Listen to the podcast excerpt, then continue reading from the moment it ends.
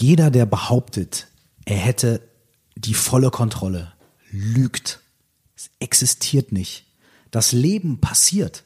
So, wie, wie, wie ist dieser Spruch nochmal? Äh, irgendwer hat gesagt, äh, God laughs while we're making plans oder irgendwie sowas in der Richtung. Oh, Und Mike Tyson hat gesagt, everybody's got a plan till they get punched in the face.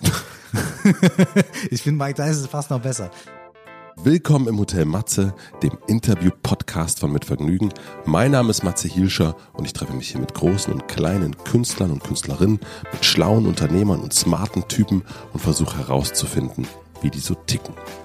Mich interessiert, was sie antreibt, was sie inspiriert. Ich will wissen, wie ihr Alltag aussieht. Ich will wissen, warum sie das machen, was sie machen. Ich will wissen, wie sie das machen.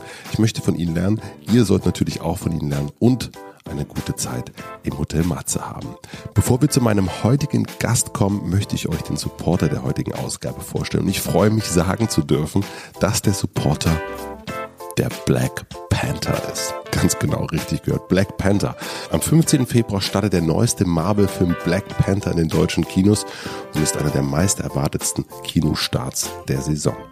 In Amerika wurden bereits alle Rekorde gebrochen. Er erreichte die höchsten Vorverkaufszahlen aller Marvel-Filme bisher. Und wenn man sich durch die Trailer auf YouTube klickt, die Millionstes-fach angeklickt wurden, dann kann man das auch nachvollziehen. Es sind extrem kraftvolle Bilder. Michael B. Jordan und Martin Freeman, den ihr von Sherlock kennt, spielen die Hauptrollen und Musik gibt es von Kendrick Lamar und The Weeknd. Und ich finde, bei solchen Bildern und so einem fetten Sound sollte man unbedingt in ein großes Kino gehen und sich für zwei Stunden ordentlich wegblasen zu lassen. Ihr könnt euch jetzt schon mal Tickets unter deinkinoticket.de slash Black Panther sichern. Ich wünsche euch viel Vergnügen und vielen herzlichen Dank an Black Panther.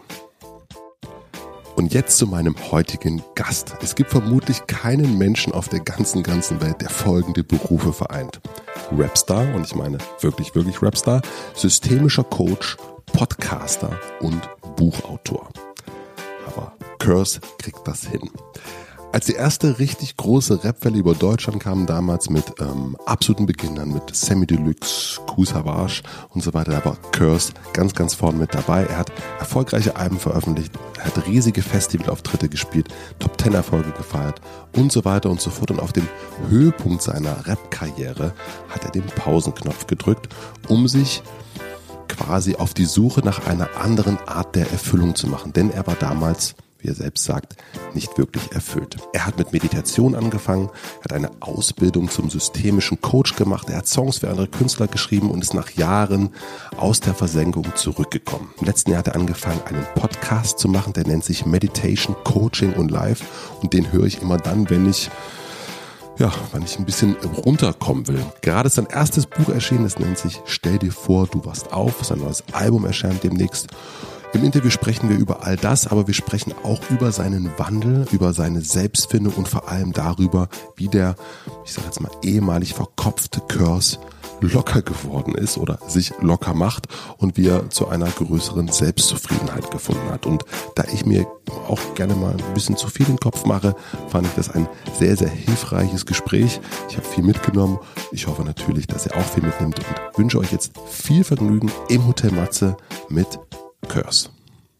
Ich finde es sehr schön, dass du in meinem Hotel äh, Platz genommen hast. Sehr gerne. Ich freue mich über die Einladung. Äh, soll ich dich, wie, wie nenne ich dich jetzt? Curse, Mike? Wie, wie ist? Wie du willst. Also äh, es ist ja ein bisschen, also eigentlich, wir haben es versucht, so einfach wie möglich zu machen und dabei ist es jetzt sehr verwirrend geworden, weil meine Freunde nennen mich Mike. Ja. Äh, mein Künstlername ist Curse und das Buch erscheint als Michael Kurt, aka Curse oder Michael Curse Kurt oder wie auch immer. Mhm. Äh, sag gern Mike oder sag gern Curse, wie es dir irgendwie leichter von den Lippen geht. So. Wenn wir uns jetzt in einer Hotelbar kennenlernen würden, mhm. und äh, nach einer ganzen Weile natürlich auf das äh, die gute alte deutsche Frage kommen würden, was machst denn du eigentlich so beruflich? Was antwortest denn du da? Oder was würdest du da antworten? Mittlerweile sage ich, ich bin Rapper. Und dann sagen die Leute, ach wirklich? Und dann sage ich, ja, äh, ich bin Rapper und äh, ich mache auch noch einige andere Dinge. So. Was heißt mittlerweile?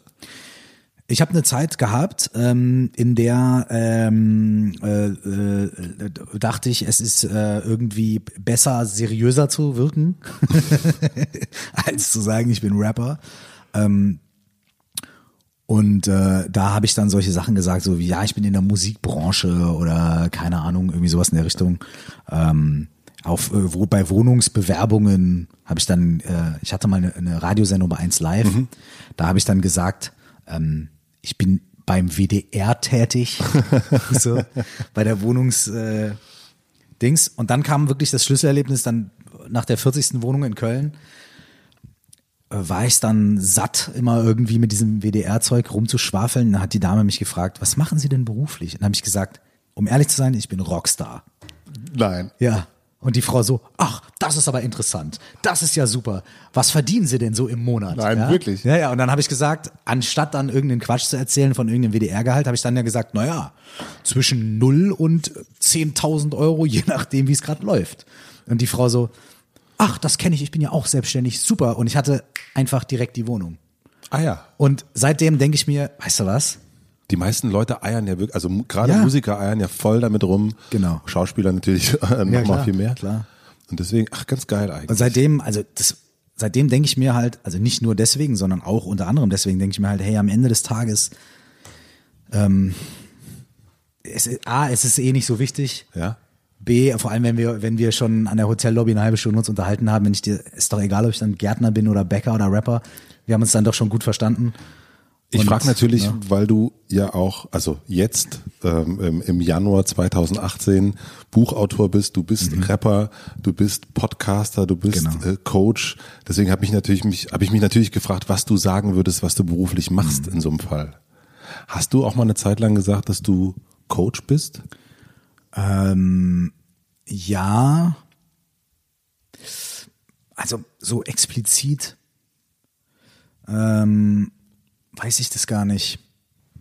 Also es kommt so ein bisschen drauf an. Also zum Beispiel, es kommt natürlich auch immer so ein bisschen drauf an. Also wenn ich jetzt zum Beispiel im, äh, im Coaching-Kontext oder sowas auf irgendeiner Konferenz bin und dann äh, sieht mich jemand dort und sagt vielleicht zu mir so, ah ja, und in welchem Bereich, was ist denn so dein Feld?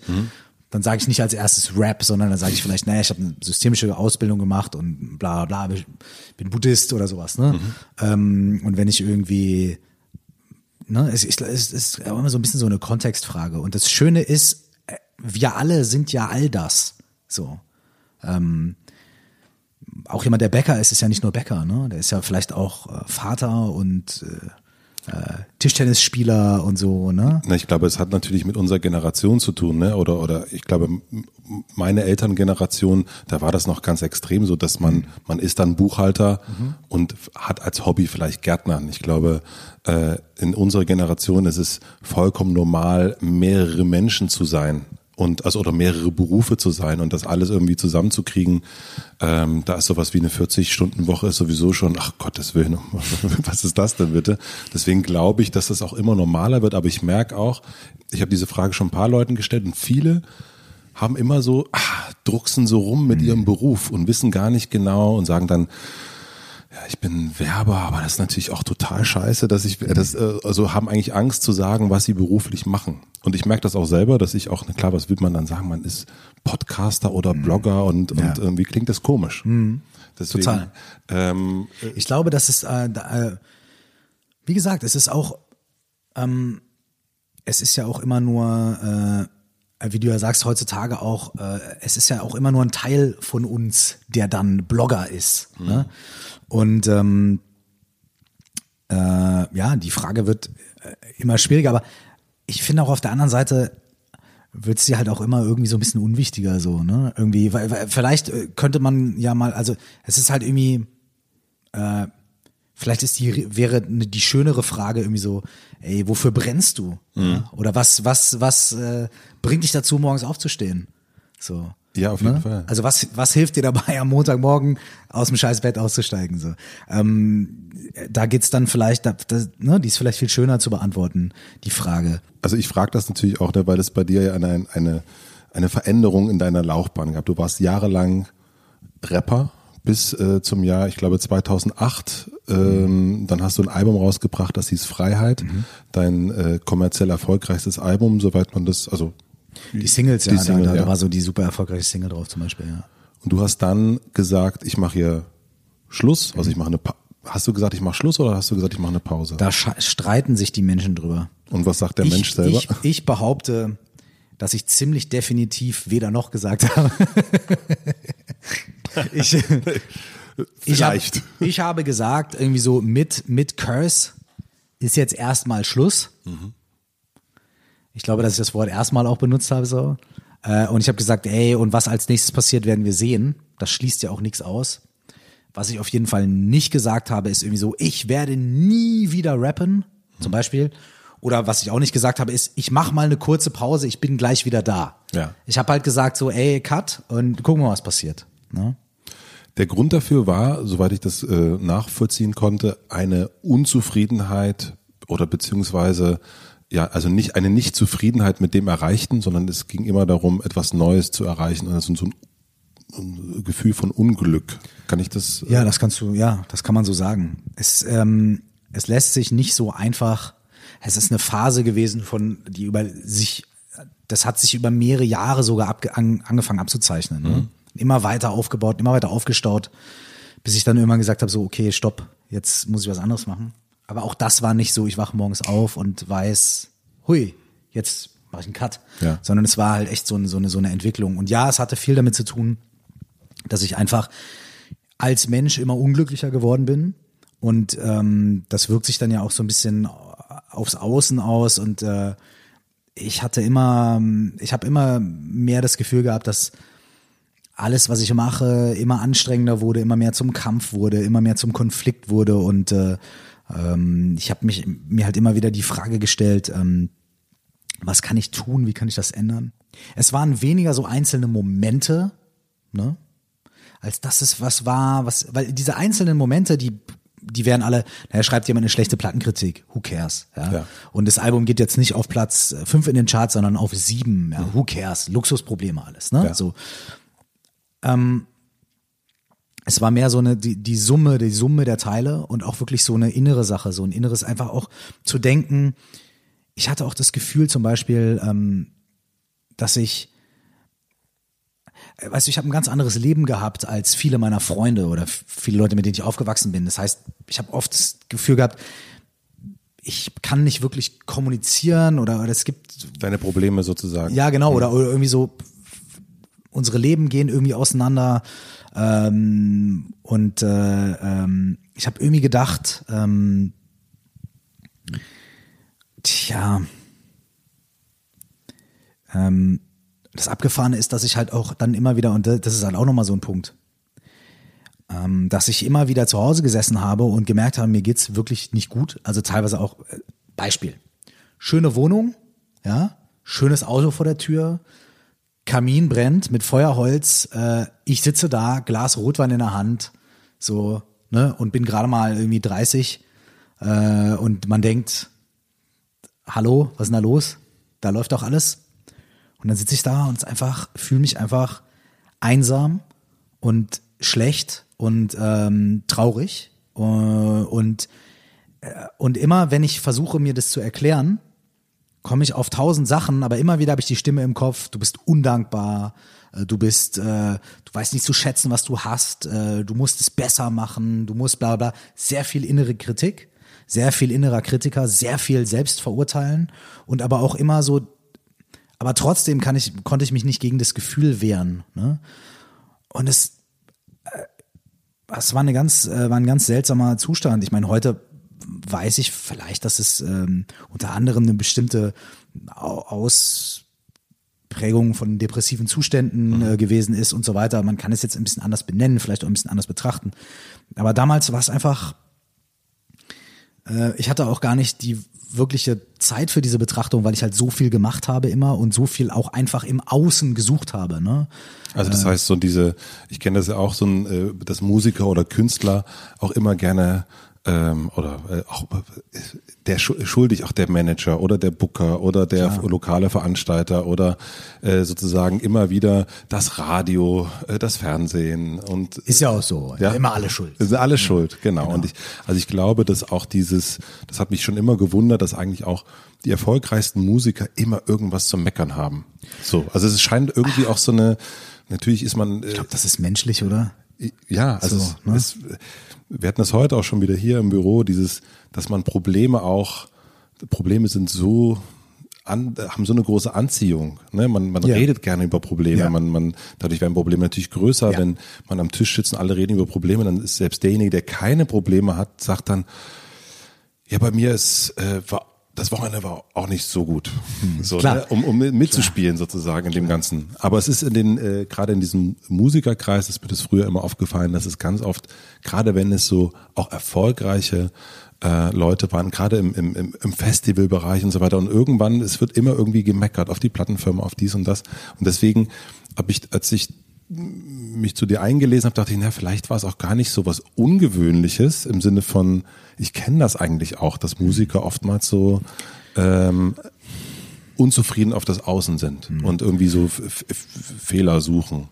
Ja, aber es war gar nicht jetzt so sehr, dass ich äh, ständig das Gefühl hatte, also ähm, ich glaube, man muss da ein bisschen differenzieren so, ne? Denn ähm, ähm, wenn da, wenn, also es war ja, es wäre ja mir wahrscheinlich jetzt auch nicht wirklich besser gegangen in Essenz, wenn jetzt ich die eine Chartposition mehr gehabt hätte und die 300 Euro mehr Festivalgage und die ähm, ein Sternchen mehr in der Plattenkritik und so weiter und so fort. Das hätte es ja gar nicht entschieden. Deswegen ist, ist äh, das ist, äh, glaube ich, dass es ja in Essenz darum gar nicht geht, sondern in Essenz geht es darum, was machst du denn mit allem, was passiert? Mit den guten Dingen und den schlechten Dingen? Und Wie gehst du damit um? Wie sehr bist du innerlich irgendwie im Gleichgewicht oder vorbereitet darauf, dass ähm, das äh, dass mal besser läuft, mal schlechter und so weiter. Aber selbst das, ähm, sind alles so Rück, Rückblicksanalysen, Geschichten, ähm, die auch, weiß ich nicht, wenn sich einer vor mich hingesetzt hätte und mir das gesagt hätte, hätte ich auch gesagt, ja gut, aber ich fühle mich, wie ich mich fühle, so, ne? Ja. Das kann man, manchmal kann man solche Zustände nicht äh, weg äh, erklären oder oder oder äh, gut reden äh, durch logische äh, Dinge. Ne? Äh, manchmal ist es einfach eine eine gefühlte Wahrheit, eine gefühlte Realität für Menschen. Ne? So wie Angstzustände. Natürlich kann, kann, kann ich jetzt jemandem, der eine Phobie vor Regenwürmern hat, äh, das erklären und sagen, Mensch, Regenwürmer, come on. Äh, Aber Ah, du kriegst es nicht weg. du, du kriegst es auf diesem Wege nicht weg. Du musst, du musst sowas ähm, quasi, du musst erstmal akzeptieren, dass es da ist. Und du musst erstmal sagen, okay, ich, ich, ich, ich red mir nicht ständig ein, dass ich ein Idiot bin, weil ich Angst vor Regenwürmern habe, weil das macht's ja nur noch schlimmer. Sondern ich sage jetzt, okay, ich habe Angst vor Regenwürmern, alles klar. Was machen wir jetzt damit? Und dann fange ich an, mir das anzugucken wie, und noch nicht mal intellektuell, sondern ich sage, okay, wie fühlt sich die Angst an? Was macht es in meinem Körper? Was macht es in meinem Gemüt? Wie, was ist es? Wie fängt es an? Wie geht es weg? Ich beobachte das. Schau, was damit passiert und schau, was passiert, wenn ich nicht sofort reagiere und weglaufe vor dem Regenwurm, sondern wenn ich stehen bleibe und ich gucke, was passiert und ich arbeite dann auf einer anderen Ebene als so einer intellektuellen, erklärenden Ebene mit dem, was da ist. Und ähm, ja, aber all diese, die, diese, diese Dinge standen mir damals nicht zur Verfügung. Ich glaube, das ist so eine, äh, so eine Situation, also dass es solche ähm, ähm, Gefühlszustände der, des Unverstandensein, Fühlen, äh, ja gibt. Also das, das ist ja Na nicht klar. nur dir, äh, passiert ja nicht nur dir, sondern ganz vielen Menschen, glaube ich. Ähm, was hat dir damals geholfen? Also oder was hast du dir gewünscht, was du vielleicht nicht bekommen hast von deinem Umfeld? Kannst du das oder ja, auch auf den Blick, also ohne ja, vielleicht, äh, ohne jetzt vielleicht zu sagen, Mensch, hättet ihr mal das das gemacht, wäre es mir besser gegangen. Vielleicht auch anders. Ähm, was glaubst du, muss man so einem Menschen geben? Gar nicht, dass es die anderen vielleicht gar nicht gemacht haben. Ähm,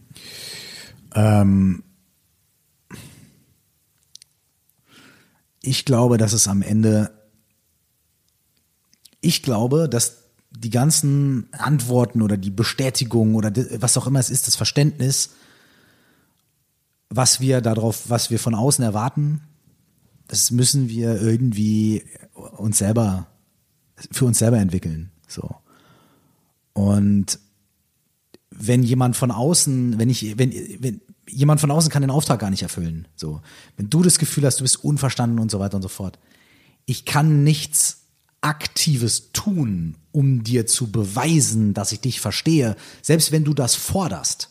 Und das ist ja ganz oft so. Zeig mir, beweis mir, dass du mich liebst. Oder äh, und dann, weißt du, das geht gar nicht. Ähm, und ich glaube, was da hilft, das ist jetzt ein sehr äh, coaching-mäßiger Ansatz. Das Einzige, was tatsächlich hilft, ist äh, äh, wahrscheinlich einfach präsent zu sein, da zu sein für die andere Person, nicht wegzugehen, nicht zu werten, sondern einfach da zu sein und die andere Person das für sich selbst langsam entwirren und lösen zu lassen. Mhm. Ne? Das ist tatsächlich ein sehr coachingmäßiger Ansatz. Also ich habe eine Ausbildung gemacht zum systemischen Coach, wenn wir da jetzt irgendwie vielleicht in der Zeit springen. Und eine der grundlegenden Dinge dort ist, klar, du lernst Methoden, du lernst Techniken, du lernst Biologie und verschiedene Dinge. Aber die absolute Basis, die eigentlich schon fast reicht, ist ähm, die sogenannte Coaching-Haltung. Mhm. Die Coaching-Haltung ist, ich als Coach weiß nichts, ich habe keine Antworten, ich habe keine Lösungen, ich habe, ich habe Anwesenheit, Aufmerksamkeit und Angebote. So. Und das Wichtigste ist einfach zuzuhören, da zu sein und hin und wieder vielleicht mal ein Angebot zu machen.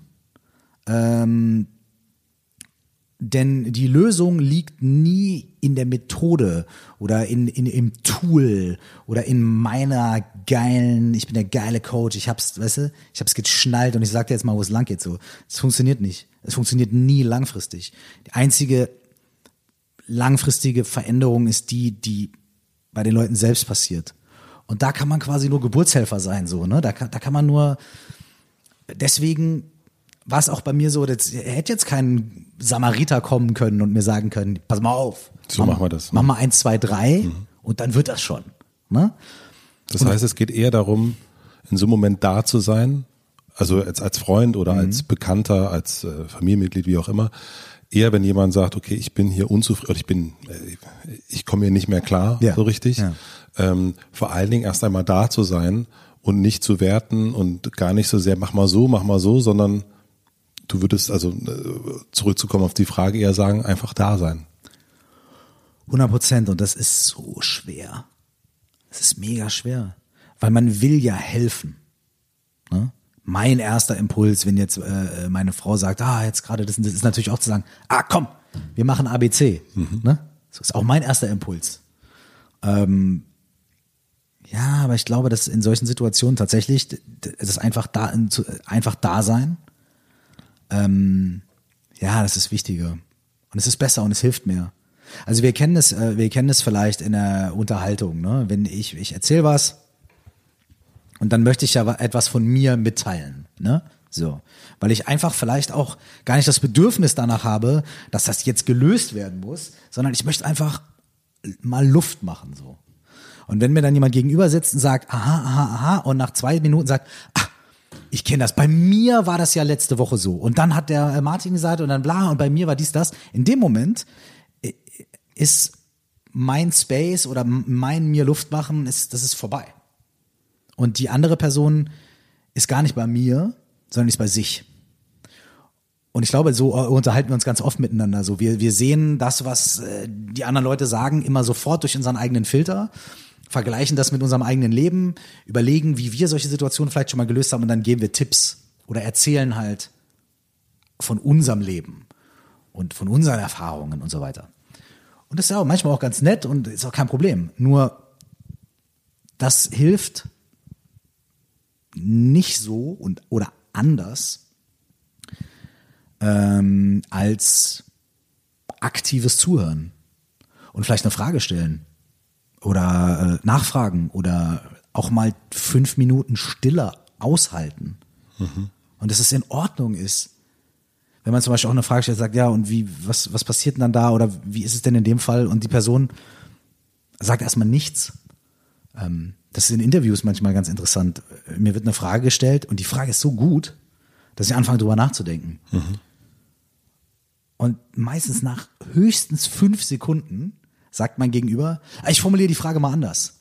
Und ich sage dann immer, nee, nee, ist perfekt, deswegen denke ich ja nach. Ne? So.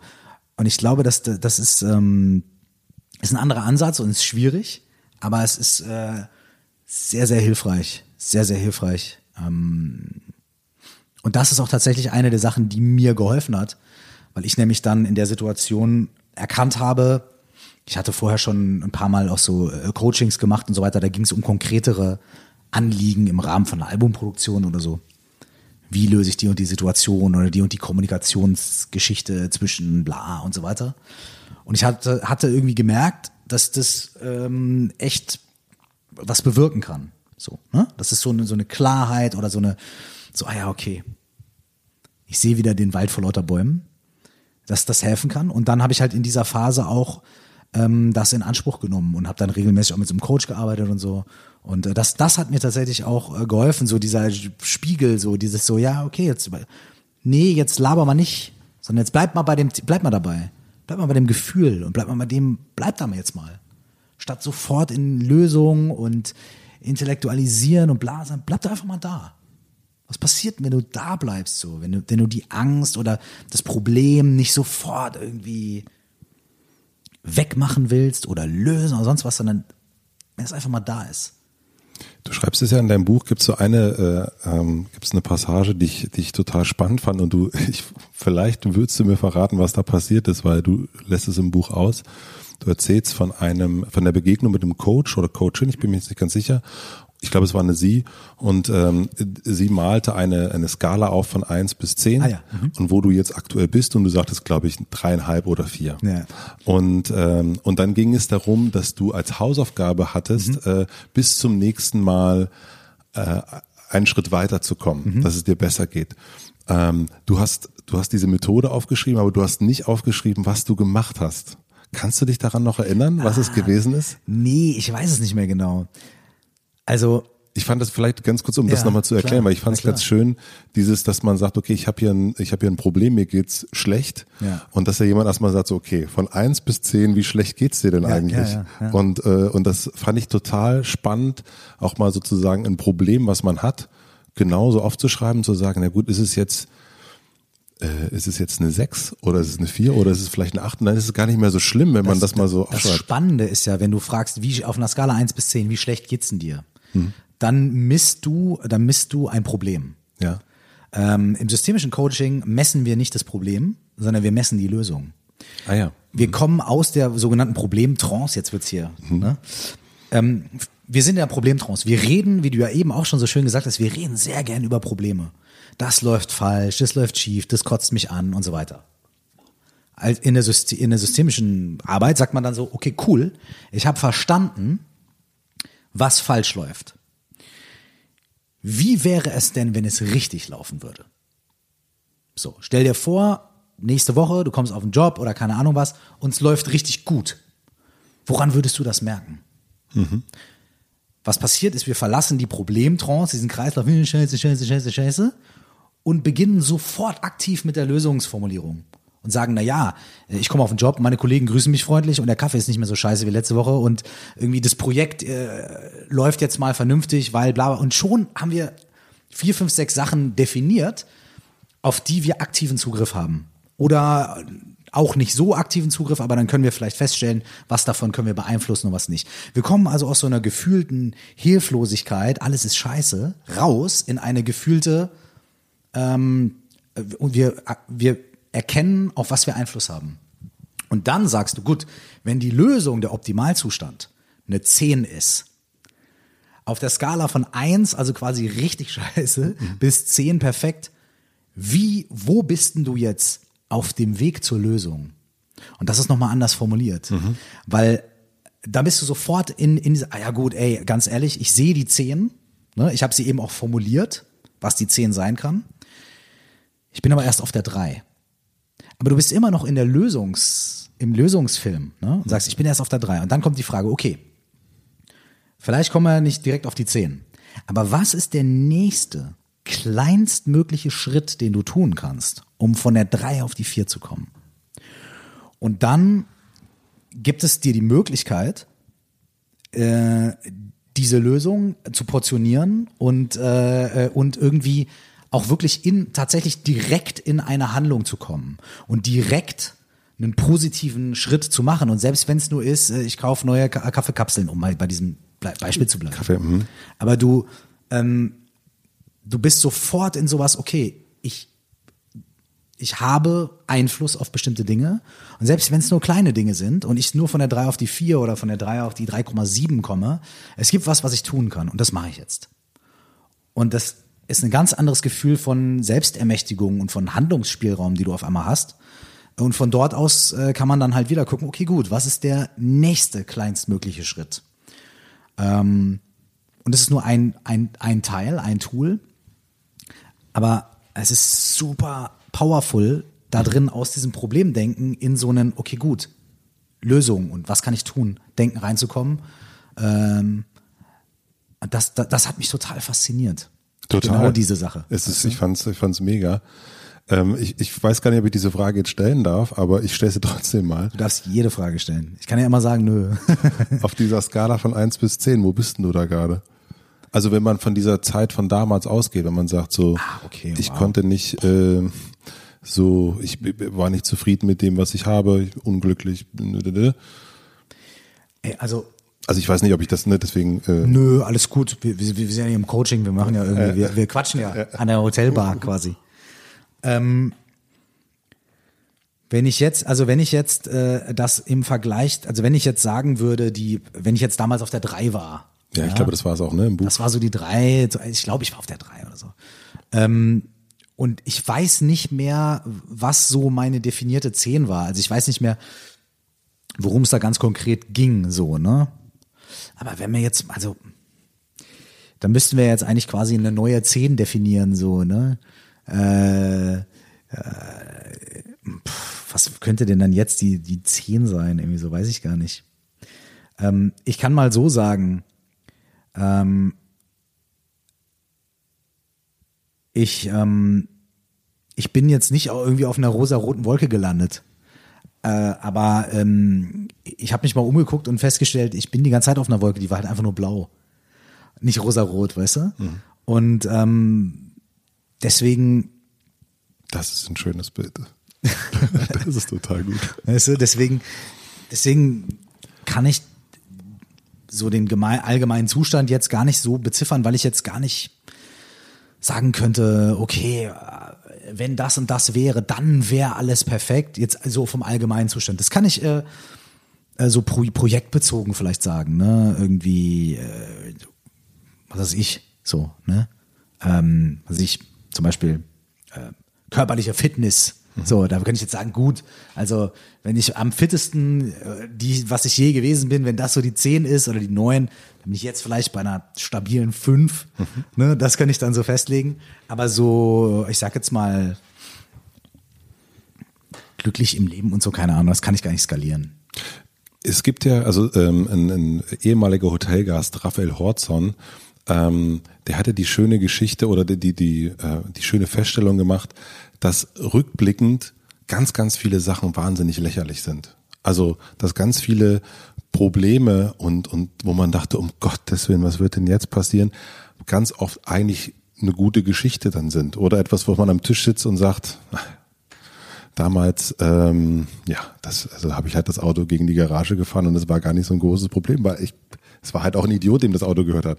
Ähm, geht dir das manchmal auch so, dass du so ein bisschen, du beschäftigst dich ja sehr viel auch damit. Natürlich auch diese Zeit, auch jetzt hier in dem Interview und auch in anderen Interviews geht es ja auch immer wieder darum.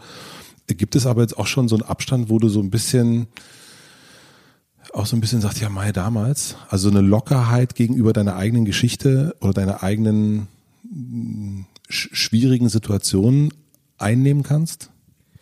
Klar. Ja, also ich werde auch manchmal gefragt, was würdest du deinem 20-jährigen Ich sagen? Und ich sag immer, ich würde meinem 20-jährigen Ich sagen, Junge, mach dich locker. Alles wird gut. Entspann dich. Aber das ist ja das, was eigentlich alle denken, oder? Also was fast alle sagen, wenn man diese Max-Frisch-Frage nimmt und sagt, Genau. eigentlich sagen alle, mach dich locker. Ja. Warum sind wir so verkrampft? Andere Frage. Gegenfrage. Wenn wir unserem 20-jährigen Ich sagen, so, mach dich locker, so, alles schön und gut. Aber dann lass uns doch mal irgendwie gucken, wie wir das unserem heutigen Ich auch immer mal wieder sagen können. Denn natürlich sind die Probleme rückblickend, weil wir merken, wir haben sie überlebt. Wir sind nicht dran gestorben bisher an all den Dingen, die passiert sind. Auch an den schlimmsten Dingen sind wir bisher nicht gestorben. So, okay. Ähm, okay. Aber wenn wir heute vor einem neuen Problem stehen, erscheint uns das ja meistens trotzdem genauso real und genauso dringlich und genauso da da da da und so weiter. Ähm, wie schaffen wir das irgendwie diese diese unsere rückblickende Weisheit äh, auch im Hier und Jetzt oder vorausschauend anzuwenden so? Weißt du, ich meine? Ja, auf jeden Fall. Ähm, das ist das ist spannend so, ne?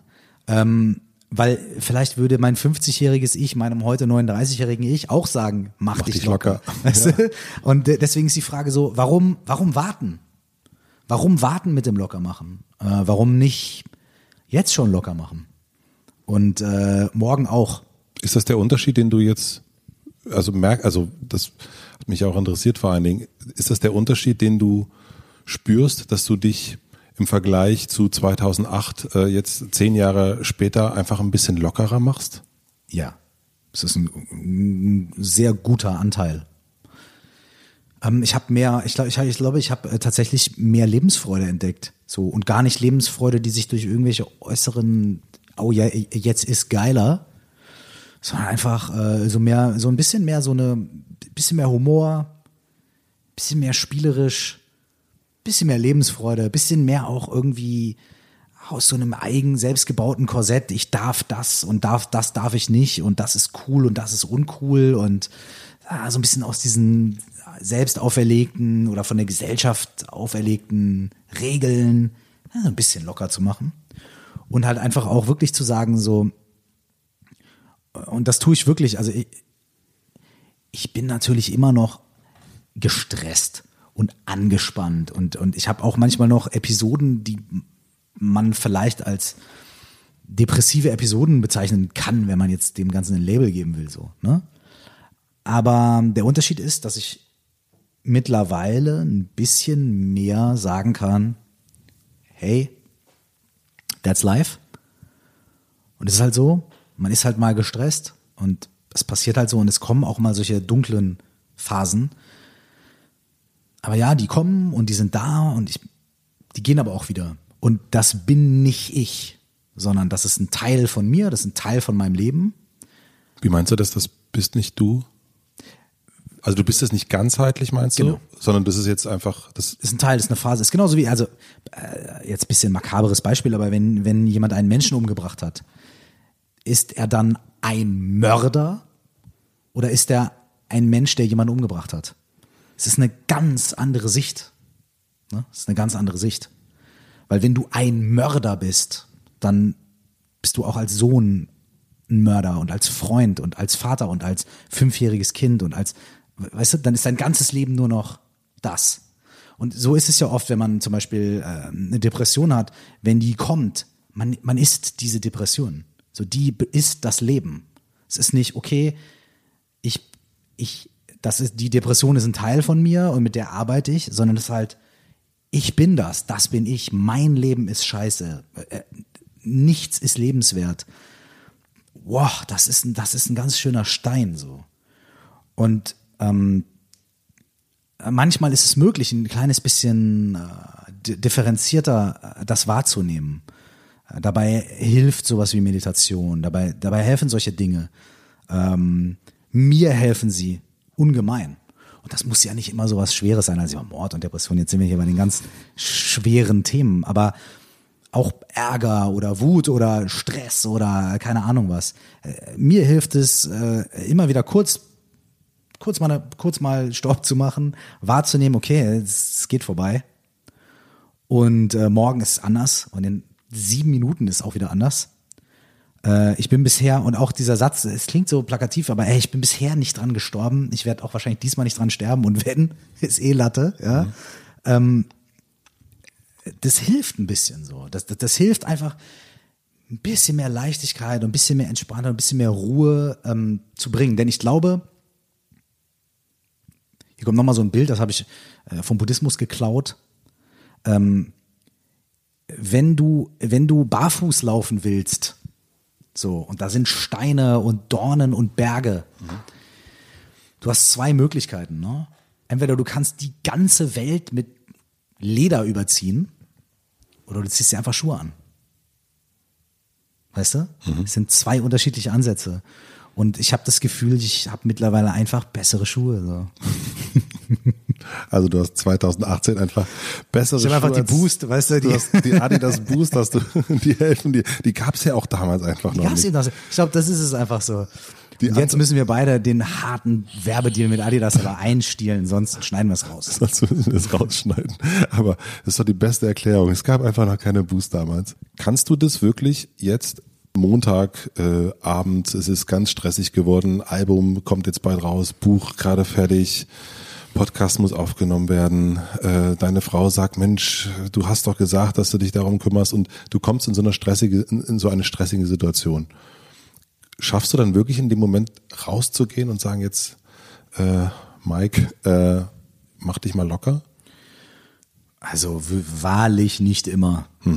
So, also vor allem, wenn ich extrem gestresst bin und wenn, wenn viele Sachen zusammenkommen, dann sind ja auch irgendwann die inneren Ressourcen aufgebraucht. Dann, dann ist man einfach unter Spannung und dann, bin, dann stehe ich unter Strom und so und äh, nein, ey, wirklich bei weitem bin ich jetzt keiner, der so mega super gechillt mit dem Dauergrinsen durch die Gegend läuft so und alles ist super groovy. Aber Das, was man ja ganz oft auch denkt, gerade bei Menschen, die Ja. mit, sich so viel mit Meditation beschäftigen, die ähm, bei mir wird auch ganz klar, du bist ja immer so ausgeglichen. Und Ich denke, ja, wenn du mal wüsstest, Ja, genau. wie, wie ich mich Was da aufrege. drin los ist. Ja, ja, klar. Äh, aber hängt natürlich bei, bei uns beiden mit der tiefen Stimme zusammen. Ähm, aber ich bin manchmal gar nicht so gechillt, wie ich wirke.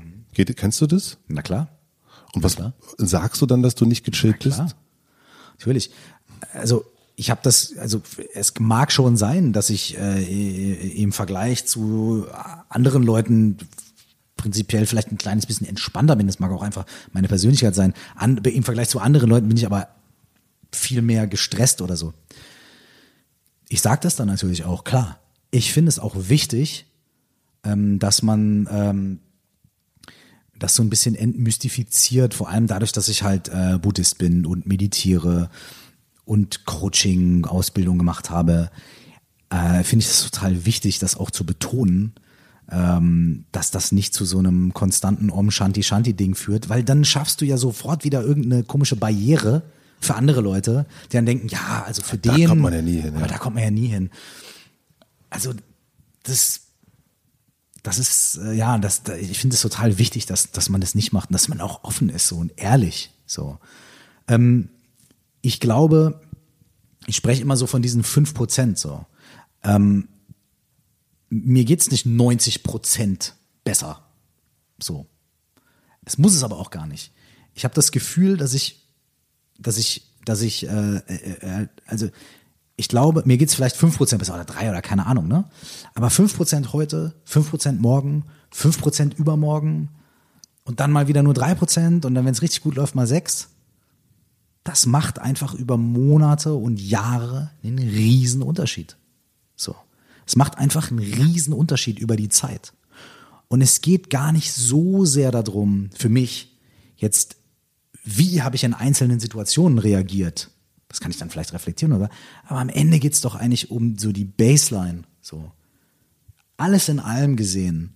Wie wohl fühle ich mich mit mir selbst? Wie glücklich bin ich eigentlich? Wie zufrieden bin ich mit dem, was passiert? Und, oder wie sehr fühle ich mich auch in der Lage, Dinge, die mir nicht so gut gefallen, auch zu verändern? Und das auch zu machen? Wie, wie sehr fühle ich mich irgendwie empowered und ähm, nicht in der Situation vor fünf Minuten, sondern grundsätzlich. So. Gehst du abend manchmal ins Bett und sagst, das war einmal ein richtiger Scheißtag? Klar. Ja. Ja. Und auch so, so, jetzt kann ich jetzt nichts mehr dran ändern. Ich, äh, da hilft jetzt auch keine Dankbarkeit und kein, Absolut. keine Meditation. Jetzt bin ich einfach. Ey, ich, klar, das Ding ist so, ich muss, also, ich habe halt einen, einen unzerstörbaren Schlaf. Und ich bin so dankbar dafür, ey. Wie, wie viele Stunden schläfst du? mal vier, mal neun. Also ich fühle mich am wohlsten, wenn ich so acht Stunden schlafe, aber ich, es geht auch ein paar Tage mal weniger zu schlafen und so oder ne, so. Es kommt immer drauf an. Ähm, aber das Ding ist so, Schlaf ist für mich tatsächlich, und da bin ich echt äh, sehr froh drüber, Schlaf ist für mich die, der, der, die ultimative Waffe.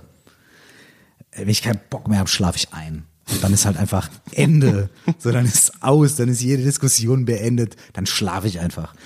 Und dann wache ich auch morgens auf und okay, aber, aber klar, ich gehe abends auch ins Bett und denke mir, Alter, boah. Aber da habe ich ja dann noch den Schlaf, ne? Was ich viel anstrengender finde, ist morgens aufzuwachen und zu wissen, okay,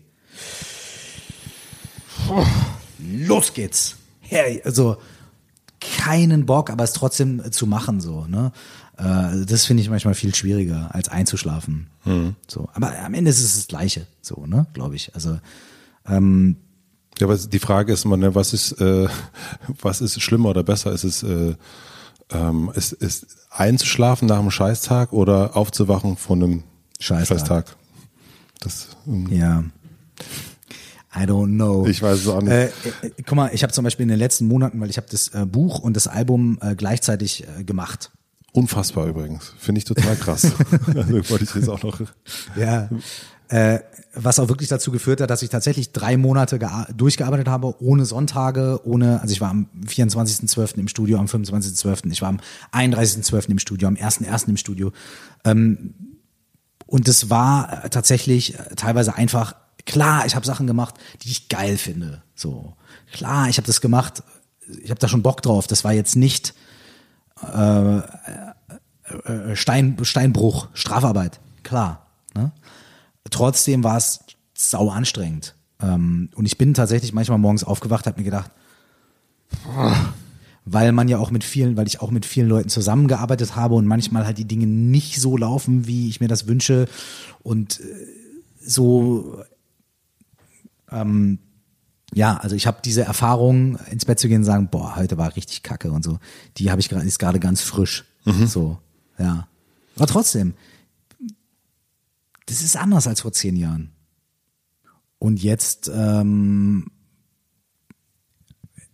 habe ich das Gefühl, dass ich äh, viel mehr, einfach- ich mache ich mach einfach, was ich mache. Ich mache, was sich gut anfühlt.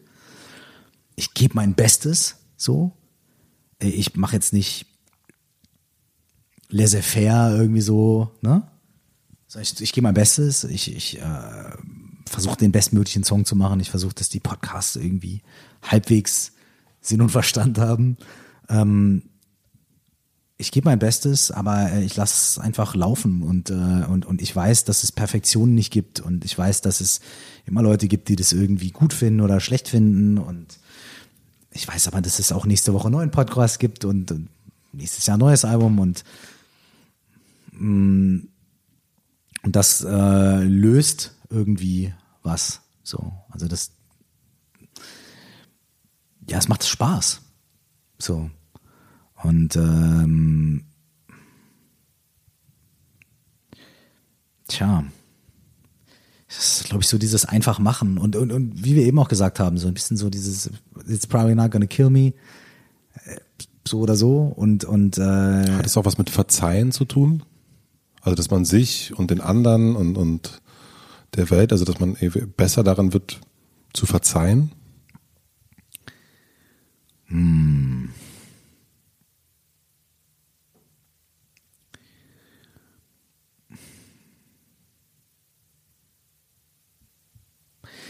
Vielleicht, f- ja, sicher, sicher, aber ich glaube, verzeihen, vielleicht ist irgendwie ähm, Verständnis ein besseres Wort. Also nicht intellektuelles Verständnis, sondern so ein Natur, zwischenmenschliches Verständnis füreinander zu haben. Ich habe das Gefühl, je mehr ich irgendwie, je mehr ich mit mir selbst ein bisschen entspannter sein kann, so, desto entspannter kann ich auch mit anderen Menschen sein, weil ich das Gefühl habe, dass wir, ey, also ich glaube, wir sind gar nicht, ich glaube, ich glaube, wir sind gar nicht unterschiedlich. Ich glaube, wir sind alle sehr, sehr gleich.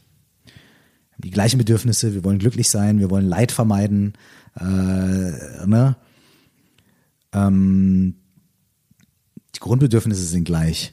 Und dann gibt's Sozialisierung und Erziehung und Ausprägung und so weiter und so fort. Deswegen sind wir dann irgendwie, ne, jeder auf seine Weise geprägt. Aber grundsätzlich haben wir irgendwie das gleiche, so, weiß ich nicht, und vielleicht so ein, das irgendwie ein bisschen mal erfahren zu haben oder so.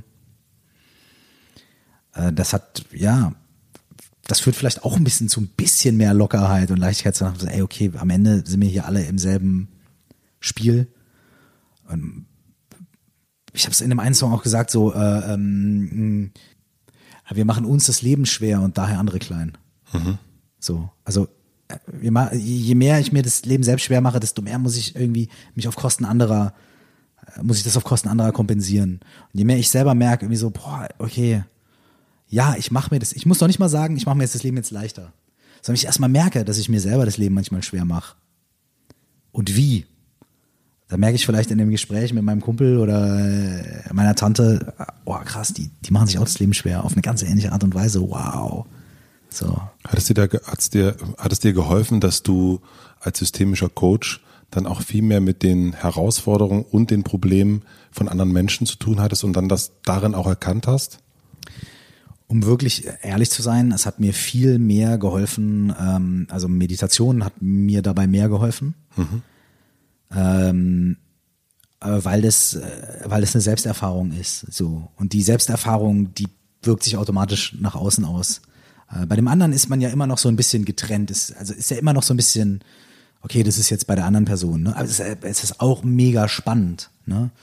Ähm, aber so für diese wirklich grundlegende mh, Veränderung bei mir, was auf jeden Fall noch mal ein Level oder zwei oder drei tiefer geht als Coaching, ähm, das ist tatsächlich diese die die die buddhistische Praxis bei mir, muss ich, da muss ich ganz ehrlich sein.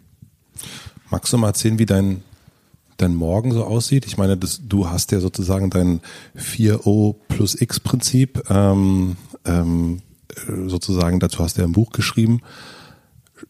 Willst du mal erzählen, wie so dann die erste Stunde deines Tages oder vielleicht von heute aussah? Mein Morgen ist eigentlich jeden Morgen anders. Ähm, okay denn es kommt immer drauf an, ähm, war ich lange im Studio und kümmert sich meine Frau um meinen Sohn oder muss ich früh aufstehen oder ist es Wochenende oder bin ich gerade zu Hause oder bin ich unterwegs, bin ich auf Tour, ist mein erster Termin um zwölf oder um neun und so weiter und so fort. Das heißt, mein Morgen, ich stehe immer zu einer anderen Zeit auf. Mal habe ich wenig Zeit, mal habe ich viel Zeit, bevor es losgeht. Mal habe ich wenig Bock, mal habe ich viel Bock. Also wie wahrscheinlich bei vielen anderen Menschen auch. Ähm, und diese, diese äh, Methode 4O plus X, die ich beschreibe, die praktiziere ich auf ganz unterschiedliche Arten, äh, je nachdem, wie, wie der Tag es mir äh, erlaubt. Ähm, es ist tatsächlich nicht, es in, in den seltensten Fällen so, dass ich äh, immer die gleiche Abfolge und immer die gleiche Zeit und blablabla. Manchen Menschen hilft es sehr. Ich weiß, dass sehr vielen Menschen sowas sehr hilft. Deswegen beschreibe ich diese Methode auch als wirkliche Morgenroutine. Ähm, die auch in ein, ein Leben von Leuten, das vielleicht ein bisschen geregelter ist als meins, auch gut reinpasst. Ich muss mir die immer so ein bisschen kreativ adaptieren. Weißt mhm. du? So, ähm, mal habe ich mehr Zeit für Meditation, mal weniger. Es gibt auch manche Tage, da meditiere ich morgens gar nicht. Und äh, was bei mir fast immer allerdings eine Konstante ist, ist, ähm, ich äh, checke meistens morgens nicht mein Telefon. Also ich stehe meistens nicht morgens auf und der erste Griff ist zur Mail, zu Facebook, zu Instagram und so weiter, wie es bei ganz vielen Leuten, glaube ich, in unserer Generation mhm. ja der Fall ist. Ähm, das gönne ich mir erstmal nicht, die mindestens die erste halbe Stunde des Tages. Und das macht für mich einen riesigen gefühlten Unterschied, weil ich auch merke, wie es ist, wenn ich es mache. So, ich bin dann sofort in so einem reaktiven, halbneurotischen Ding drin, irgendwie so, oh scheiße, ich muss noch posten und ich muss äh, und so. Das mache ich erstmal morgens äh, nicht. So. Und dann ist tatsächlich äh, so Meditation oder die auch praktizierte, also Meditation im täglichen Leben, was man Achtsamkeitspraxis oder sowas nennen will, ist eine ziemliche Konstante auch ähm, dann in meinem Leben. Das heißt, dass du dann eher am Tag in den Momenten sehr achtsam bist mit dem, was du machst. Also in dem Buch schreibst du, da geht es um, um äh, Kaffee machen oder Tee machen, Ja, ne, dass du es ganz äh, bewusst machst. Und ich habe das auch, ich hab das Buch jetzt letzte Woche gelesen und äh, oder jetzt am Wochenende und dann auch mal darauf zu achten, wie das ist, wenn man ein Glas Wasser einkippt, Mhm. dass man wirklich darauf achtet oder dass man wirklich, ich habe heute Morgen Kaffee gemacht und noch jeden einzelnen Schritt. Ich fand das ganz interessant, weil das ja so macht man macht ja ganz viele Sachen wirklich automatisch. Mhm. Voll. Wenn man dann mal wirklich überlegt, was der Körper gerade in dem Moment macht, ist voll abgefahren. Das ist abgefahrene Erfahrung, ne? Ja, ja, auch so dieses so, die Maschine funktioniert. Also das Wasser kommt wirklich raus und man gießt es oben rein und dann kommt wirklich am Ende Kaffee raus, der auch noch gut schmeckt und so weiter. Ich bin total abgefahren, weil das ist, ich glaube, diesen, das, ja, das beschreibst du auch echt toll in dem Buch, finde ich, wie viel 90 Prozent, glaube ich, oder wie viel, ich weiß gar nicht, was du da für eine Zahl hattest, äh, machen wir ja wirklich automatisch und denken überhaupt nicht darüber nach. Und äh, ich bin darüber fasziniert gewesen, ja, wie automatisch wir drauf sind, was das für ein, was wir für Roboter eigentlich sind. Abgefahren. Ja, das gibt's ja auch diesen Satz, der steht, glaube ich, auch in dem Buch äh, von Osho so, ey, es gibt nur eine Meditation, sei kein Automat. Ja. So, das finde ich riesig so. Ähm, und ich sag mal so, die, die, die, die, die, die, der, die, der Weg zum großen Glück ist vielleicht nicht da drin, dass wir ab jetzt alle völlig bewusst Kaffee machen, jeden Tag. Aber, du hast es eben total schön beschrieben, wenn man merkt, wie Dinge dadurch transformiert werden, zu was fast Magischem, dass wir ihnen unsere volle Aufmerksamkeit schenken. Weißt Ja. du? Also was wie Mondänes wie Kaffee machen oder Zigarette rauchen, ne? Oder was auch immer. Ähm, die gesamte Erfahrung verändert sich. Durch die Art, wie wir sie betrachten, mit unserer Aufmerksamkeit. Wenn man das ein paar Mal gemacht hat, kann man das in vielen Situationen anwenden. Und der steht ja auch im Buch, ist für Fortgeschrittene ist halt so zum Beispiel, das mit Sachen zu machen, die wir als unangenehm empfinden. Das wird die nicht zu was machen, was wir dann lieben, ja. Aber es ist trotzdem abgefahren zu, zu, zu erleben, wie es die Erfahrung verändert. So. Ähm, ich habe noch äh, drei kleine kurze Fragen, aber noch eine größere Frage. Und zwar, ähm, du hast es erst schon beschrieben, dass deine letzten Monate sehr stressig waren. Also im Sinne von, du hast sehr, sehr viel gemacht. Du hast dein Buch zu Ende gemacht, du hast trotzdem deinen Podcast weitergemacht, du hast äh, dein Buch fertig gemacht. Und dann ist, fängt so ein Tag ja morgens an, auch an Weihnachten oder an, an, äh, an Silvester, und der ist vollgepackt. Wie schaffst du es an so einem Tag, locker zu bleiben? Gerade wenn es darum geht, dass du ja kreativ sein musst. Und Kreativität und, und, und Druck ist ja meistens nun ja nicht immer das Beste. Also was mir sehr hilft, sind Deadlines. Also das klingt jetzt total absurd, weil eine Deadline ja eigentlich auch Druck aufbaut. Aber eine Deadline, äh, eine Deadline, ähm, stell dir vor, wir wüssten, wann wir sterben. Stell dir mal vor, wir wüssten, wann wir sterben. Das würde das Leben wahrscheinlich krass verändern, so. Da sagen wir, okay, shit, zwölf Jahre, let's do this. Ja, weißt du? Und du weißt, okay, ne? Und so eine Deadline, deswegen heißt es Teil auch Deadline, ja. Ähm, das sagt dir halt einfach, okay, da ist Schluss. Und bis dahin ist, gib Gas, aber dann ist Schluss, aber dann ist auch vorbei. That's it. Das heißt, äh, du weißt ja auch schon, also ich weiß dann, okay, es ist halt in vier Tagen vorbei. Und dann ist die Arbeit dieser vier Tage auch äh, weniger ähm, ne, tödlich, also weniger weniger schlimm. Also eine Deadline äh, für solche Projekte ist es für mich gut, weil ich dann weiß, okay, ich mache mein Album bis zum so und so vielten, so und so vielten. Ich gebe mein Bestes und das, was bis dahin fertig ist, ist fertig und das, was nicht, ist nicht. Und mittlerweile ist es für mich kein Horror mehr. Früher war das immer ein Horror. Und jetzt ist es halt so, okay, gut, cool. Weil dann weiß ich, dann weiß ich, äh, mh, dann habe ich irgendwie, ich kann mich an was orientieren. So, ne? Das ist die eine Sache. Die andere Sache ist, also äh, zu wissen, es geht vorbei. Ja, also ich werde nicht die nächsten Jahre unbestimmt in diesem Stress verbringen, sondern so, es geht vorbei. So. Das ist schon mal sehr wichtig für mich. Und die andere Sache ist, ähm, einfach das Gefühl zu haben, also zwei Sachen, äh, zwei Sachen, das Gefühl zu haben, so, okay, ich gebe mein Bestes. Ich weiß aber auch, ich, ich bin aufmerksam genug zu wissen, wann es auch einfach nicht mehr geht. Und dann im Studio auch manchmal zu sagen, so, ich weiß, ich, ich bin jetzt, ich bin so durch, äh, ich bin jetzt aber trotzdem noch drei Stunden da geblieben und habe es versucht. Und es hat nicht, es hat nur eine Zeile, ich, ich weiß aber, es geht nicht mehr und okay, dann gehe ich jetzt nach Hause. So, also auch so ein bisschen so diese Mischung aus wirklich mein Bestes geben, aber gleichzeitig auch irgendwie und keine Ahnung, auch ein bisschen Autopilot einfach. Also, um ganz ehrlich zu sein, so, ne, es ist ja nicht alles immer äh, geplant, reflektiert, steuerbar und so weiter und so fort. Ähm, ja, und ich bin dann, war auch dann gestresst. Mhm. Ne? So, ja. aber auch da habe ich mir immer gedacht, so, Junge, okay, bist gestresst, klar. Aber ey, ganz ehrlich, das wird schon hinhauen. Wir finden eine Lösung. Punkt. Und ja. das wird schon jetzt, okay, alles klar, mach dich locker und okay, wird schon werden. Und ey, die Zeile ist gut genug, so, die ist, die ist gut. Und dann morgen kommst du nochmal und hörst nochmal und dann wirst du schon hören spontan, ob es gut ist. Lass erstmal liegen. So und es ist auch ein ständige, ständiges Selbstgespräch natürlich, mhm. ne? So, aber irgendwie, ähm, ich finde das so herrlich, ich musste das wirklich sagen gerade, weil das ist so ein, man liest Bücher wie dein Buch und, und sieht Menschen wie dich, die so einen Podcast machen und ähm, es gibt ja ähm, ganz viele Bücher, die ganz toll sind und die einem sozusagen zeigen, äh, guck mal, so, so könntest du dein Leben ein bisschen besser machen und es hat aber immer so ein bisschen, ähm,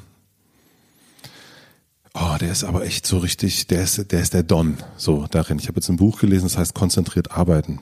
Und ist es Deep Work? Deep Work. Die deutsche Übersetzung? Ja, genau. Ah, ja. Super krasses Buch. Und ähm, aber natürlich sieht man diesen Typen da vor sich und denkt, ja, okay, der ist einfach, der muss der absolute Oberdon sein, ja. Und äh, bei deinem Buch ist auch wirklich, das ist ein tolles Buch, finde ich. Vielen äh, Dank. Und ich finde es aber ganz schön zu merken, dass du damit locker umgehst dass du gar nicht, also man, man denkt ja, also gerade bei so einem konzentrierten Arbeiten, ne, dann denkt man, ja gut, jetzt scheiße, jetzt habe ich doch mein Handy rausgeholt. Mhm. Fuck, ich sollte es doch nicht. Er hat es doch geschrieben in dem Buch oder auch bei dir. Ne, dann geht's dann sozusagen um die Abfolge. Ähm, und ich finde es ganz, wahrscheinlich geht es ganz vielen Menschen so, von denen man denkt, boah, die sind die, die Gurus, mhm. die machen das total super. Und wahrscheinlich ist auch, ähm, äh, sind, sind die krassesten Buddhisten, sitzen, gehen auch raus manchmal und sagen, fuck. Ständig. Ja. Gerade wir. Und das ja, ist, äh, und das ist, äh, finde ich jetzt an diesem Gespräch, ähm, ich glaube, dass es total äh, hilfreich ist, auch für, für Leute, die irgendwie vor einem großen Haufen von Problemen stehen, sich verändern wollen und immer wieder an so Sachen daran scheitern, dass sie sagen, ja gut, ich wollte nicht die Snooze-Taste mehr drücken, aber ich habe sie wieder gedrückt. Mhm. Ich habe sie wieder gedrückt. Oder ich sag dir was, was ganz wichtig ist. Jeder, der behauptet, er hätte die volle Kontrolle, lügt. Es existiert nicht. Das Leben passiert. So, wie, wie, wie ist dieser Spruch nochmal? Äh, irgendwer hat gesagt, äh, God laughs while we're making plans oder irgendwie sowas in der Richtung. Oh, Und Mike Tyson hat gesagt, everybody's got a plan till they get punched in the face. ich finde Mike Tyson ist fast noch besser. Das ist halt so, weißt du, du machst dir den krassesten Plan, du machst dir deine Morgenroutine und nimmst dir das vor und schreibst dir deine zehn Regeln auf und dann kriegst du eine Grippe. Und was ist dann? Oder dann fährst du morgens, ist Eis und du schlitterst aus und die Hüfte ist am Arsch. Und, und dann? Ey, das Leben passiert. Und viel wichtiger und viel hilfreicher als ein starrer Plan ist das Entspannen in Ungewissheit. Es ist viel wichtiger. Einfach zu sagen, klar, ich plane für morgen, aber am Ende des Tages, es passiert, wie es passiert und ich gebe mein Bestes und dann passe ich mich an. Also Flexibilität und, und, und adaptieren und so weiter. Ne? Und das ist, es ist so wichtig, denn ich glaube, immer wenn man sich zu starre Pläne macht, fällt man tief. So, und man wird enttäuscht und man wird scheitern. Das wird passieren. Und das ist auch gut und wichtig und in Ordnung. Und wenn man ein bisschen mehr Flexibilität drin hat, so, dann, dann ist es, wird man auch scheitern und man wird fallen. Aber dann hat man sich schon ein bisschen darauf vorbereitet. Da weiß man zumindest mal, Da weiß man, dass es kommt. So. Und das ist halt, das ist, ähm, das ist mega wichtig. Und, äh, und da ist immer so dieses Relax. Also das ist, also auch eine, eine der Sachen, die zum Beispiel mein Lehrer, ich, ich bin Schüler im tibetischen Buddhismus, ähm, das heißt, äh, ich habe einen, äh, einen Lehrer, der ist Lama, ne, also äh, und der sagt auch immer wieder so, ey, wenn, wenn, wenn ich euch, klar, meditiere so und dann macht das, dann machst du, visualisierst du das, dann atmest du so und äh, klar, alles, keine Frage. Lies die Texte, analysier das, bla und mm, geh ins Studium, äh, mach das alles. Aber am Ende des Tages, relax. Das ist the most important thing that I can tell all of you. Relax. It, it's gonna be fine. Und äh, be happy. Und es kommt von einem Typen, der halt irgendwie, äh, wenn dir das, wenn dir das irgendwer sagt, denkst du so, ah, äh, ja, so. Aber das kommt von einem Typen, der ähm, die Hälfte seiner Familie verloren hat äh, auf der Flucht zu Fuß über den Himalaya aufgrund der chinesischen Invasion. Ein Typ, der mit äh, 12 Dollar in der Tasche oder sowas aus Indien nach äh, England gekommen ist in den 60ern, einer der ersten tibetischen Lamas überhaupt kein Englisch gesprochen hat, nichts. ist ein Typ, der hat's Leben gelebt, so, ne? Und wenn der irgendwann da sitzt und sagt, ey, it's gonna be fine, dann glaubst du das. Dann glaube ich dem das. Und ähm, ja, tja, fünf Prozent. 5%. Ich habe noch drei schnelle Fragen fürs Ende. Okay. Ähm, was lernst du gerade, was du noch nicht so gut kannst? Entschuldigung? Was lernst du gerade, was du noch nicht so gut kannst? Pff, Leben. Okay. Der, bleibt bei seinem Track hier auf jeden Fall. äh, nee, aber ähm, sonst, ansonsten tatsächlich, äh, tatsächlich, äh, also jetzt ganz konkret, ähm, diese Buchschreibegeschichte, ne, das war echt eine, das war eine, das ist eine, das war ein krasser Crashkurs, äh, eine krasse Erfahrung und ich finde es wahnsinnig faszinierend und ich äh, hätte direkt das zweite Buch schreiben können. Aber warum? Was ist der Un also was ist der Unterschied zum Texten zu einem Album? Hm, ist was anderes. Texte sind ja eher, ähm, also Texte folgen einem gewissen Versmaß. Äh, Text, äh, die, Text, die Struktur eines Songs ist halt drei Minuten oder fünf Minuten, ne? So. Und in einem Buch erzählt man über 250 Seiten, also über, über viele gelesene Stunden irgendwie was, also entweder eine Geschichte oder jetzt in diesem Fall halt irgendwie ein Sachbuch, aber das hat ja trotzdem irgendwie eine Art von Struktur und Aufbau. Aber es sind auch viele kleine Songs, finde ich, so ein bisschen. Ja. Also es ja, hat ja die. Mhm. großen Kapitel, aber dann sind es immer wieder kleine Ja. Songs, finde ich. Ja. Das stimmt. Die kleinen Songs waren noch einfacher in sich als so der große Bogen Mhm. und so. Ähm, und dann gab es ja quasi das Lektorat, ähm, die dann nochmal drüber geschaut haben und, und Sachen strukturell nochmal so, hey, man könnte man das nicht dahin schieben und so. Es war halt einfach, also es ist, klar ist das auch Schreiben und so, ne? Ich habe also, glaube ich, nicht ganz von null angefangen. Aber es ist schon nochmal anders, als ein Album zu machen und total faszinierend. Und beim Album arbeitet man ja auch immer mit anderen Leuten zusammen. Du hast Leute, die produzieren, Leute, die Instrumente spielen, Leute, die mixen und mastern und bla und blub. Und beim Buch ist halt so, okay, Laptop, Zimmer, äh, zwei Finger, tick, tick, tick, tick, let's go. Mega spannend, mega spannend. Und ich habe riesigen Respekt äh, dadurch, also eh, aber jetzt noch mehr ähm, vor Menschen, die jetzt also vor, vor ich wollte fast sagen richtigen Autoren, Mhm. aber dann meine Lektorin würde mir sofort auf die Finger hauen und sagen, du bist auch richtiger Autor. So. Aber weißt du, wie ich meine? Also das Total. ist, äh, das ist äh, total, äh, total Gerade für dich sind ja Bücher auch äh, also so ne schon immer wahnsinnig wichtig gewesen. Einer der Rapper, der auch sich gerne mal mit einem Buch Genau. äh, äh, fotografieren lassen hat. Das ist jetzt auch nicht so so häufig passiert in Deutschland. Voll. Äh, deswegen kann ich mir vorstellen, dass das dann auch so ein was Besonderes ist, wenn man sagt, jetzt schreibe ich aber mal so ein Buch. Mhm. Also du hast gerade, was lernst du gerade, was du nicht so gut kannst? Buch schreiben. Mhm. Und du schreibst dann wahrscheinlich dann auch nochmal ein zweites Buch. Wenn du es jetzt, jetzt wo du es kannst. wo, äh, wo, Oder ich, wo, wo ich, du- wo ich das, den Spaß am Lernen entdeckt habe. Ja. Ähm, ja, mal gucken. Also ich habe, äh, hab schon Ideen. Äh, aber hey, Alter, Hm. Ja, ja. mal eins da und jetzt erstmal das Album Jetzt da. mal das jetzt gehen wir Album. erstmal auf Tour Ja. und dann äh, schauen wir, was passiert. Was möchtest du gewesen sein? Was möchte ich gewesen sein? Was möchte ich gewesen sein?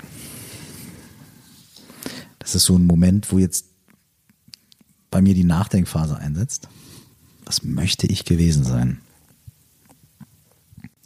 Tick, tick, tick. Wir kürzen das nachher am Podcast. Oder, oder ihr alle, da, die den Podcast hört, ihr könnt jetzt die nächsten 17 Minuten mitdenken. Ähm, mutiger. Ich wäre gern mutiger gewesen. Dann habe ich jetzt noch die letzte Frage. Ähm, die habe ich mir von Tim Ferriss ausgeliehen. Und zwar stell dir vor, ich habe eine riesengroße Plakatwand mitten in Berlin am Alexanderplatz und du darfst entscheiden, welcher Satz oder welches Wort von dir dort für alle Berliner für eine Woche zu lesen sein wird. Welcher Satz oder welches Wort wäre das? Alles wird gut. Oder entspann dich. Oder entspann dich. Alles wird gut. Oder vielleicht einfach nur entspann dich. Jetzt musst du dich entscheiden. Ich habe jetzt, bin jetzt gerade hier, ich, ich, ich äh, Du hast jetzt, du hast das Ding. Das- ist ich- das tippt der, gerade. der Big Reveal am Ende des Podcasts ist so, wir machen das. Ähm, noch mehr runtergebrochen. Ich glaube, es wäre atmen. Atmen. das finde ich richtig gut. Finde ich auch besser als die anderen beiden. Ja, es ist, ist so dich und alles wird gut. Da fangen Leute an zu interpretieren. Und das Beste ist, wenn es die Interpretation durchschneidet. Atmen. Punkt. Punkt. Vielen herzlichen Dank. Ich danke Mike. Kurs, Michael.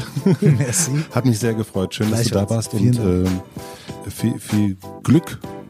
Alles bleibt gut. Dankeschön. Danke dir gleichfalls. Vielen herzlichen Dank fürs Zuhören. Ich freue mich wie immer, wenn ihr diesen Podcast abonniert, überall da, wo man Podcast abonnieren könnt. Ich freue mich über Bewertungen, über Kommentare und vor allen Dingen, wenn ihr diesen Podcast an eure Freunde schickt und sagt, hier, guck mal, finde ich gut, hör du doch auch mal rein. Wie immer gibt es am Ende eine kleine Podcast-Empfehlung zum Weiterhören. Und dieses Mal ist es eine Podcast-Empfehlung, die mir ein Hörer geschickt hat. Vielen herzlichen Dank dafür. Und zwar ist es das Ö3 Frühstück bei mir mit Claudia Stöckel. Das hört sich ein bisschen oldschool an und ist es auch, denn es gibt bereits über 1000 Sendungen, 1000 Interviewsendungen. Ich habe mir gerade das Interview mit Ha Bin To angehört. Das ist der Glücksminister von Bhutan. Ein großartiges Gespräch. Ich werde mir jetzt in den nächsten Tagen, Wochen, Monaten und Jahren die anderen Sendungen anhören. Das war's für heute. Ich wünsche euch noch einen schönen Tag, eine gute Nacht. Lauft schön weiter, schlaft schön ein, wascht schön ab, wickelt schön eure Kinder. Bis zum nächsten Mal. Euer Matze.